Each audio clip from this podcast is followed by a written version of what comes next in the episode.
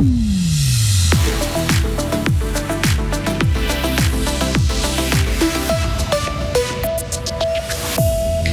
Autant de femmes que d'hommes au Parlement fédéral, ce ne sera pas encore pour cette législature, mais les élus, eux, ont déjà fait avancer les thèmes de société essentielle, exemple dans cette édition. Et puis dernière ligne droite pour les candidates et candidats fribourgeois avant le premier tour, après des mois de campagne et de vie un peu entre parenthèses. Témoignage dans ce journal et dans notre tag de 12h30. En foot, parcours décevant pour la Nati en qualification à l'Euro 2024 avec trois matchs nuls. L'équipe nationale loupe le coche et rate des points relativement faciles. Ce n'est pas moi qui le dis, mais joueurs et entraîneurs.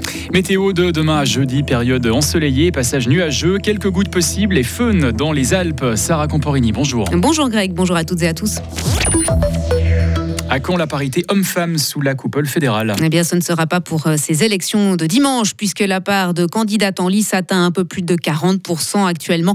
Les élus représentent également 40% du Conseil national et moins de 30% du Conseil des États. Des politiciennes de tous les partis s'engagent depuis des années pour augmenter cette représentation.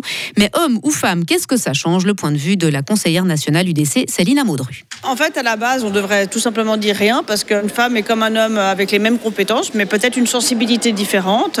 Je peux penser notamment à l'égalité salariale. Puis aussi peut-être dans l'aspect de la prévention, j'ai l'impression que les femmes sont un peu plus sensibles sur ce genre de débat, aussi peut-être familial.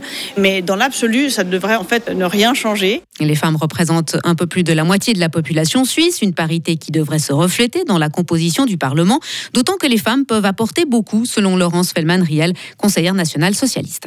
Un regard différent, un parcours de vie différent. Souvent, il y a des femmes qui ont déjà des grands-enfants, d'autres qui ont des petits. Et puis, comme ça repose quand même souvent, en fait, euh, sur les épaules des femmes encore, l'éducation des enfants. Donc, on a une vision parfois un peu différente liée au parcours de vie.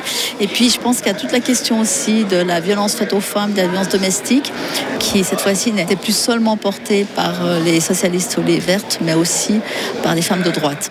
Depuis qu'il y a plus de politiciennes au Parlement, certains dossiers avance grâce aux alliances des femmes de tous les partis. Exemple avec la conseillère nationale libérale radicale Jacqueline de Quattro. Dans le canton de Vaud, nous avons fait adopter, quand j'avais le bureau de l'égalité, une loi pionnière contre les violences domestiques. J'ai apporté cette préoccupation ici devant le Parlement fédéral.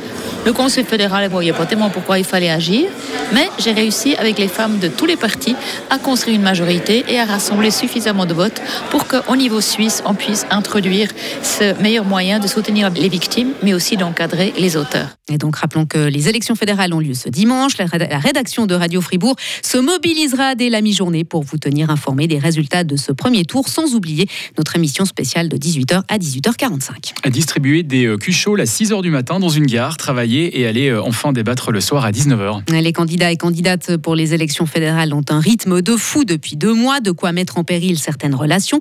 Écoutez le candidat vert libéral Leonardo Gomez Mariaca cette campagne me demandait quand même de mettre en parenthèse certaines activités. Euh, il y a certaines personnes que je vois moins, euh, que j'espère retrouver euh, après le 22 octobre.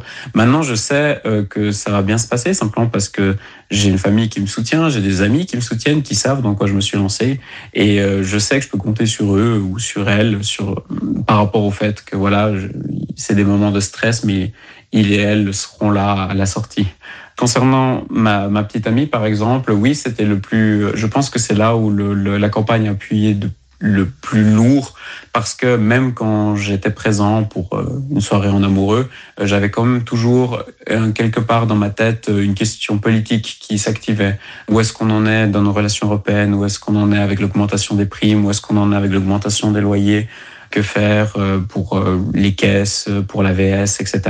Donc euh, j'ai toujours une petite partie de mon cerveau qui, qui partait et elle s'en rendait compte et ça crée quelques tensions qui sont passées maintenant parce que les grands débats sont passés, parce que le plus gros de la campagne, on va dire, est passé. Et j'ai l'impression que j'ai quand même toujours réussi à garder un pied sur terre. Et elle, elle a toujours réussi à m'offrir un sourire quand elle voyait que j'étais un peu dans ma tête quand même.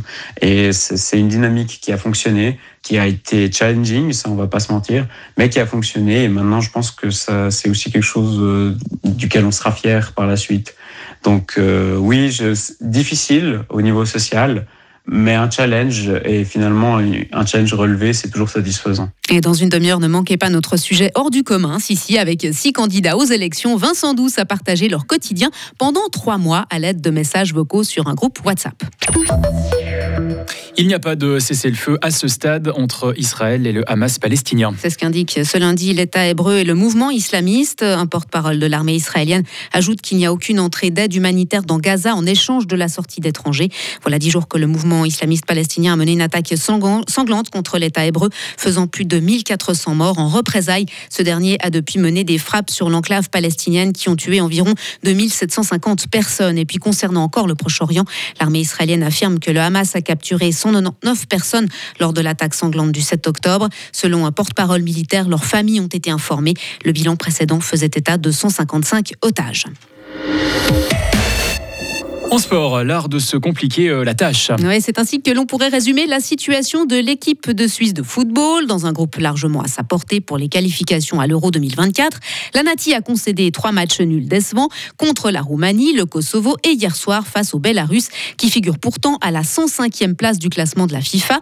Après le match nul 3 partout à Saint-Gall, le joueur vaudois Dan Endoy nous a livré ses impressions. Non, c'est clair que c'est pas le, le résultat auquel on s'attendait. Mais voilà, eux, ils ont, euh, défendu tout le match, ils ont eu trois occasions, ils les ont mis au fond. Et donc voilà, je pense que voilà, c'est des choses qu'on doit, régler pour les prochains matchs parce que ça doit, ça doit pas arriver normalement. Mais voilà, euh, le positif, c'est qu'on arrive à revenir et qu'on accroche encore un point. Donc euh, c'est sûr que ce c'est pas ce qu'on voulait, mais, on, va prendre ce point aujourd'hui. Et lors de ces trois, ces trois derniers matchs, la Suisse aurait dû prendre les points nécessaires pour assurer déjà sa qualification. Mais à chaque fois, elle menait au score avant de voir l'adversaire revenir dans le match. Vincent Cavin est l'entraîneur assistant de l'équipe de Suisse. Si on analyse les différents matchs, euh, je pense surtout celui contre la Roumanie était, vraiment très bon de notre part. On n'aurait jamais dû faire 2 à 2. Au Kosovo, on n'était pas bon. Donc euh, on peut accepter ce point. C'est clair, c'est un groupe où on aurait pu être tranquille. Mais, à la fin, on se rend compte que c'est un peu tous les groupes comme ça. Hein. Il n'y a, pas de, a pas de groupe facile. Euh, surtout pour des adversaires comme nous. On n'est pas, non plus euh, numéro un à la, FIFA. Donc je pense qu'il faut être euh, un peu humble et puis il faut recommencer à travailler et puis il faut retrouver cette concentration sur les 90 minutes qui, qui nous permettaient dans le passé de gagner des matchs comme ça facilement. Et avec ce match nul, la Suisse a perdu la tête de son groupe car la Roumanie a gagné hier soir 4 à 0 contre Andorre. Il reste encore trois matchs à disputer pour la sélection helvétique. Ils auront lieu à la mi-novembre. Retrouvez toute l'info sur frappe et frappe.ch. Soleil parfois voilé par des nuages élevés, 12 degrés aujourd'hui, demain mardi assez ensoleillé, 5 le matin, 14 au meilleur de la journée demain.